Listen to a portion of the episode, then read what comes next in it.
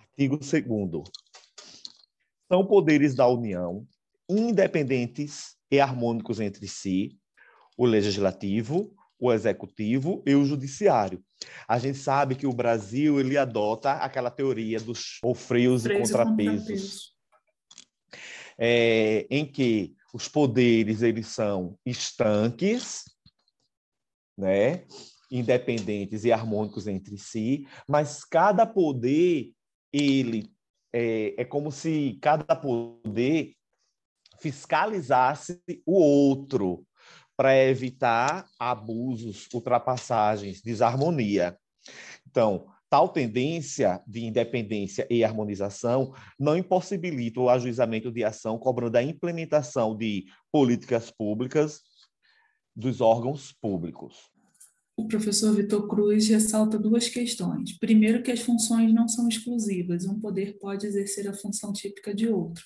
Então, a assertiva da CESP falava assim: para a moderna doutrina constitucional, cada um dos poderes constituídos exerce uma função típica e exclusiva, afastando o exercício por um poder de função típica de outro. Errado. E aí, a outra questão da ESAF falava assim: Segundo a doutrina, distinção de funções do poder e divisão de poderes são expressões sinônimas, e, no caso brasileiro, é um dos princípios fundamentais da República Federativa do Brasil. E aí ele coloca que é errado porque doutrinariamente é incorreto o uso da expressão divisão de poderes, porque o poder é uno, né? As funções são típicas, porém não exclusivas. Eu gosto sempre de tratar com exemplo. Por exemplo, a função típica do poder executivo é executar, é administrar, é implementar essas políticas de um modo geral. A do legislativo, como o próprio nome diz, é legislar, é criar as leis, criar o ato normativo, é, via de regra, dotado de impessoalidade, generalidade, é, alcança todos e por aí vai. E, por fim, a função do poder é, judiciário é exatamente aplicar ou subsumir a lei ao caso concreto sob sua apreciação, ressalvando que o poder judiciário ele é inerte a princípio. Lembra o princípio da demanda? Ele necessita ser provocado, salvo raríssimas exceções. Né? Porém, uma vez provocado, passa a viger o impulso oficial, mormente agora, em face do princípio da cooperação, que está lá devidamente estampado no nosso Código de Processo Civil. O legislativo, ele cria as leis, que é sua função típica, priorística, mas de forma atípica, pela não exclusividade das funções, ele eventualmente pode julgar como exemplo do impeachment de um presidente da República. E quando ele pode exercer a função executiva? Quando, por exemplo, o, o, o presidente da Câmara dos Deputados, o presidente do Senado Federal, ele nomeia alguém para exercer uma função comissionada, ou mesmo nomeia um aprovado em curso público para exercer um cargo de provimento efetivo. Ele está exercendo uma função que seria típica do poder é, executivo. Então, atipicamente ele faz isso. Da mesma forma, quando ele é, dá férias aos seus membros, dá férias aos seus servidores e por aí vai. Então, eu já vi que, nada obstante, o Poder Legislativo tem como função priorística legislar, atipicamente ele executa, atipicamente ele julga. No que toca ao Poder Judiciário, que a gente já falou que a função priorística dele, ou típica, é julgar, aplicar as leis ao caso concreto submetido à sua apreciação, atipicamente ele faz a função é, executiva, por exemplo, da mesma forma que o, é, que o, que o legislativo, ele dá férias aos seus servidores, ele nomeia, ele exonera, ele edita ato referente à vacância, a exoneração e por aí vai. Então, isso é a função que seria executiva, sendo atipicamente exercida pelo judiciário. E a função legislativa que o judiciário exerce? Exemplo, quando os tribunais eles criam os seus regimentos internos, regimento interno a gente sabe que é lei, é norma. Então, atipicamente, ele está legislando. O executivo, que ele aplica via de regra, legisla por meio das medidas provisórias. Autores e bancas que não aceitam a função de julgamento como presente ao Poder Executivo, ainda que de forma atípica, cabendo a este apenas administrar tipicamente ou legislar atipicamente. Esta, no entanto, não é a minha posição pessoal, que considero que o executivo possui sim a função atípica jurisdicional quando se manifesta sobre a aplicação da lei em processos administrativos e juntas recursais.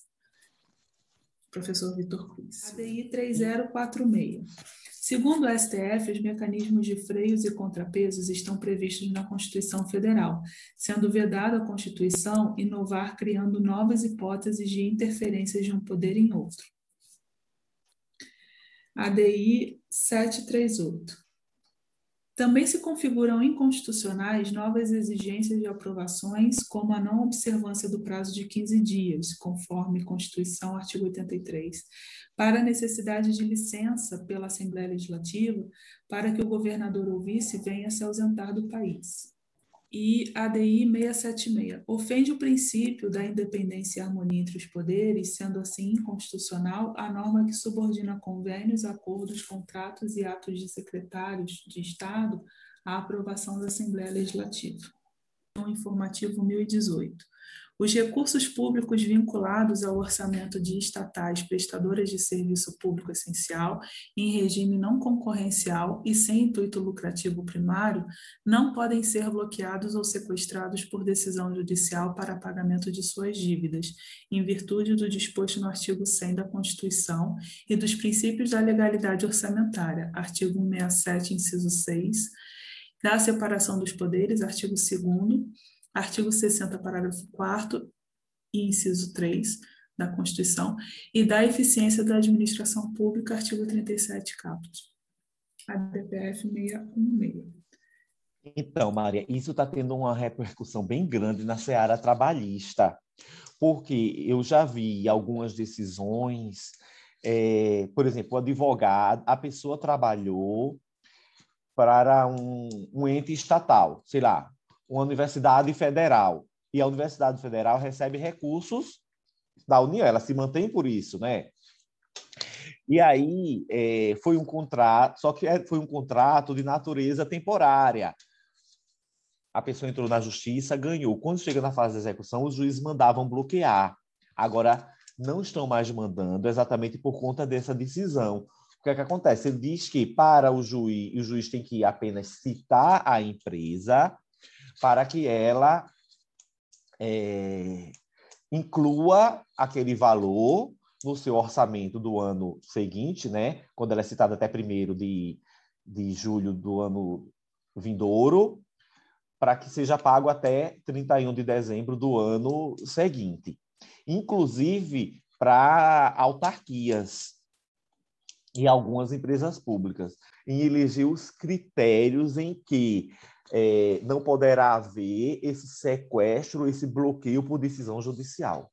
A DPF 485, publicada em fevereiro de 2021, verbas estaduais não podem ser objeto de bloqueio, penhora e ou sequestro para pagamento de valores devidos em ações trabalhistas, ainda que as empresas reclamadas detenham créditos a receber da administração pública estadual, em virtude do disposto no artigo 167, incisos 6 e 10 da Constituição e do princípio da separação de poderes. E a Lei de Responsabilidade Fiscal, uma ADI. A norma estabelecida no parágrafo 3 do, artigo 9 da Lei de Responsabilidade Fiscal não guardou pertinência com o modelo de freios e contrapesos estabelecido constitucionalmente para assegurar o exercício responsável da autonomia financeira por parte dos poderes legislativo, judiciário e da instituição do Ministério Público, ao estabelecer inconstitucional hierarquização subserviente em relação ao executivo, permitindo que, unilateralmente, limitasse os valores financeiros segundo os critérios fixados pela lei de diretrizes orçamentárias no caso daqueles poderes e instituição não promoverem a limitação no prazo estabelecido no caput. A defesa de um Estado democrático de direito exige o afastamento de normas legais que repudiam o sistema de organização liberal, em especial na presente hipótese, o desrespeito à separação das funções do poder e suas autonomias constitucionais, em especial quando há expressa previsão constitucional de autonomia financeira. ADI 2238. Na forma do artigo 43, inciso 1, parágrafo 1 da Lei 4.320-64, eventual superávit apurado ao final do exercício financeiro há de ser incorporado à conta única do Tesouro, viabilizando os poderes executivos executivo responsável pela contabilidade das receitas e legislativo a definição do orçamento estadual, observado o princípio da separação dos poderes, artigo 2 da Constituição conflita com a Constituição norma direcionar a fundo voltado ao pagamento de despesas do Judiciário, em caráter automático e compulsório, saldo orçamentário positivo, considerada a vidação à vinculação de receita de impostos a órgão, fundo ou despesa. Artigos 2 e 167, inciso 4 da Lei Maior. A DPF 572. Nos limites desse processo, diante de incitamento ao fechamento do STF, de ameaça de morte ou de prisão de seus membros, de apregoada desobediência a decisões judiciais, a arguição de descumprimento de preceito fundamental julgado totalmente improcedente, nos termos expressos em que foi formulado o pedido ao final da petição inicial, para declarar a constitucionalidade da portaria GP 69-2019, enquanto constitucional o artigo 43 do regulamento interno do regimento interno do STF, nas específicas e próprias circunstâncias de fato com esse ato exclusivamente envolvidas. Resta assentado o sentido adequado do referido ato, a fim de que o procedimento, no limite de uma peça informativa, a. seja acompanhado pelo Ministério Público, b. seja integralmente observada a súmula vinculante 14. C. Limite o objeto do inquérito a manifestações que, denotando risco efetivo à independência do Poder Judiciário, artigo 2 da Constituição, pela via da ameaça aos membros do STF e a seus familiares, atentam contra os poderes instituídos, contra o Estado democrático, contra o Estado de Direito e contra a democracia. E D. Observe a proteção da liberdade de expressão e de imprensa nos termos da Constituição, excluindo do escopo do inquérito matérias jornalísticas e postagens, compartilhamentos ou outras manifestações, inclusive pessoais, na internet, feitas anonimamente ou não, desde que não integrem esquemas de financiamento e divulgação em massa nas redes sociais. ADPF 572. Responsabilidade fiscal. Artigo 20, inciso 2, alíneas A, B, C e D, parágrafos 1, 4 e 5. Princípios federativo e da separação de poderes, compatibilidade e improcedência. A definição de um teto de gastos particularizado, segundo os respectivos poderes ou órgãos afetados, não representa intromissão na autonomia financeira dos entes subnacionais, subnacionais. Reforça antes a autoridade jurídica da norma do artigo 169 da Constituição, no propósito federativamente legítimo de afastar dinâmicas de relacionamento predatório entre os entes componentes da federação. Só a fixação de consequências individualizadas para os desvios perpetrados por cada instância pode tornar o compromisso fiscal efetivo. A Lei de Responsabilidade Fiscal estabeleceu o um modelo de corresponsabilidade entre os poderes. Ao positivar esse modelo, a LRF não violou qualquer disposição constitucional, mas sim prestigiou a prudência fiscal, valor chancelado constitucionalmente, o fato de haver um limite estabelecido em percentual diferenciado para os gastos de pessoal do MPDFT não exclui as suas respectivas dotações do crivo político que os órgãos de direção superior do Ministério Público da União possam optar a fazer no momento da formalização da proposta orçamentária.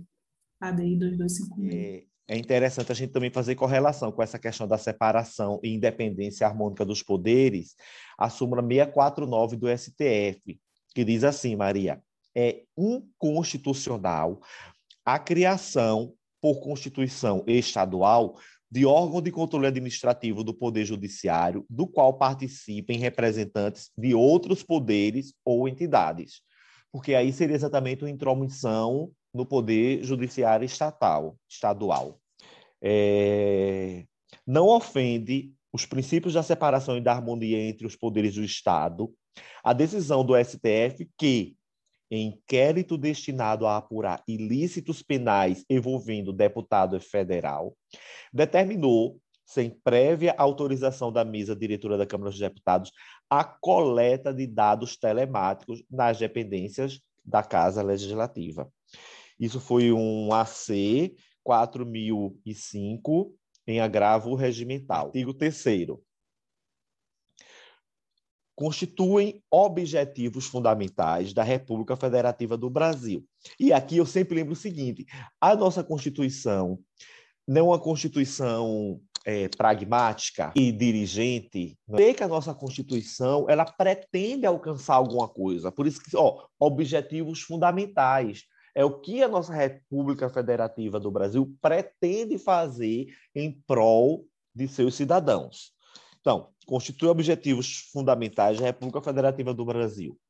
Construir uma sociedade livre, justa e solidária, garantir o desenvolvimento nacional, erradicar a pobreza e a marginalização e reduzir as desigualdades sociais e regionais e promover o bem de todos, sem preconceitos de origem, raça, sexo, cor, idade e quaisquer outras formas de discriminação. O fluxo de imigração massiva é evento extraordinário, imprevisível, excepcional e seu impacto no Estado autor decorre do fato da posição geográfica de Roraima se mostrar atraente a facilitar a entrada dos imigrantes ao Brasil. O gasto extraordinário não resultou de qualquer fato imputável ao Estado de Roraima, mas sim da necessária decorrência do cumprimento de tratados internacionais, abertura da fronteira, pelo Estado brasileiro para recepcionar refugiados venezuelanos. Federalismo brasileiro é de base cooperativa, o que encontra fundamento constitucional. Nas matérias de que trata o artigo 23 da Constituição, o cooperativismo é obrigatório, não facultativo. O princípio da solidariedade é constitucional e aplica-se nas relações entre os entes federados. Há precedentes internacionais no sentido de o Estado federal arcar com parcela dos gastos com os refugiados. Necessária a contribuição financeira da União nos gastos do Estado de Roraima ante o incremento com os serviços públicos prestados a refugiados. Tal se justifica pelos princípios da razoabilidade, da proporcionalidade e da solidariedade e encontra fundamento na Constituição da República desde seu preâmbulo e no conceito de união indissolúvel, bem como no disposto no artigo 3 1 e 3, e especificamente no obrigatório auxílio que decorre do federalismo cooperativo e competências de que trata o artigo 23, além dos artigos 30, 144, 196, 205 e seus incisos todos da Constituição. ACO 3121. Ao termo solidária, os examinadores tentam confundir o candidato trocando por igualitária. Perceba também que se quer erradicar apenas a pobreza e a marginalização, e apenas reduzir as desigualdades sociais e entre as regiões, pois seria uma ilusão querer um país homogêneo, sem nenhuma forma de disparidade. Exatamente, Maria. Nessa questão de erradicar a pobreza e a marginalização e reduzir as desigualdades sociais e regionais, muitas vezes a banca traz com acabar, extinguir as desigualdades sociais e regionais. E como muito bem acentou aí o, o autor, gente, um país de dimensão é, é continental como o nosso, é praticamente impossível extirpar as desigualdades sociais e regionais. Por isso que o objetivo é, no mínimo, reduzir essas desigualdades sociais e regionais. Porque... questão do TRT da 24 que da FCC, que caiu assim, nos termos da Constituição Federal de 88, constitui um dos objetivos fundamentais da República Federativa do Brasil construir uma sociedade igualitária. E aí está errado porque é solidária. Solidária. E eu tenho uma também aqui que é do TRT 2014, mas é uma prova antiga, de 2014, mas está atual, que diz assim, ó, um de seus objetivos fundamentais é erradicar a pobreza e a marginalização e reduzir as desigualdades sociais nacionais. Não é, é reduzir as desigualdades sociais e regionais. que é entre uma região e outra. O transgênero tem direito fundamental subjetivo à alteração de seu prenome e de sua classificação de gênero no registro civil, não se exigindo, para tanto, nada além da manifestação de vontade do indivíduo, o qual poderá exercer tal faculdade tanto pela via judicial como diretamente pela via administrativa. Essa alteração deve ser averbada à margem do assento de nascimento, vedada a inclusão do termo transgênero, transgênero nas certidões do registro não constará nenhuma observação sobre a origem do ato, vedada a expedição de certidão de inteiro teor, salvo a requerimento do próprio interessado ou por determinação judicial.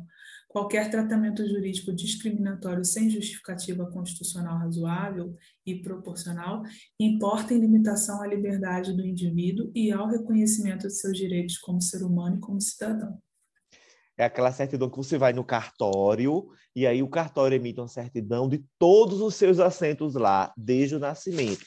E, obviamente, quando a pessoa é transgênera, lá no cartório fica dito né, que houve alteração do nome, pererei, pererei, tarará. Mas no seu registro de nascimento, tal qual esposado nessa decisão, a meu ver, muito acertada, não pode ter nenhuma é, é, expressão que qualifique ou que deixe assente que a mudança de nome é porque a pessoa é transgênera, né? seja o que for. Por isso que essa, essa certidão de inteiro teor só pode ser emitida quando o próprio interessado né, requer ou quando tem uma determinação do Poder Judiciário. Tema 203 de repercussão geral, que fala assim, ó, é constitucional o uso de ações afirmativas tal como a utilização do sistema de reserva de vagas, conhecidas como cotas, por um critério étnico-racial na seleção de ingresso no ensino superior público. E a ADC 41 do Distrito Federal. É constitucional a reserva de 20% das vagas oferecidas nos concursos públicos para provimento de cargos efetivos e empregos públicos no âmbito da administração pública direta e indireta é legítima a atualização, a, a autorização, perdão, é legítima a utilização, além da autodeclaração, de critérios subsidiários de heteroidentificação, desde que respeitada a dignidade da pessoa humana e garantidos o contraditório ou ampla defesa. O STF assentou. Tudo bem, ele pode se autodeclarar negro, porque é quase que inviável economicamente falando e também é, é, logisticamente falando, as bancas ou determinado órgão já aferir essa autodeclaração no ato da inscrição. Mas nada impede que, em qualquer etapa do certame, ou mesmo quando da nomeação para a posse, a instituição ela venha aferir a veracidade dessa autodeclaração. Constitui um dos objetivos do Estado brasileiro a promoção de bem de todos, sem preconceitos de origem, raça, sexo, coidade e quaisquer outras formas de discriminação. E, em decorrência desse objetivo, a lei estabelece percentuais às empresas com 100 ou mais empregados para o preenchimento dos cargos por beneficiários habilitados ou pessoas portadoras de deficiência. Foi considerada é, verdadeira, porque ela é de 2012, antes da reforma, portanto, da, da CLT. Mas o que eu quero levar em consideração é que essa questão de estabelecer um percentual mínimo para que as empresas é, contratem pessoas portadoras de deficiência, ela vai exatamente ao encontro né, da promoção de bem de todos, sem preconceito de origem, raça, sexo, idade e quaisquer outras formas de discriminação.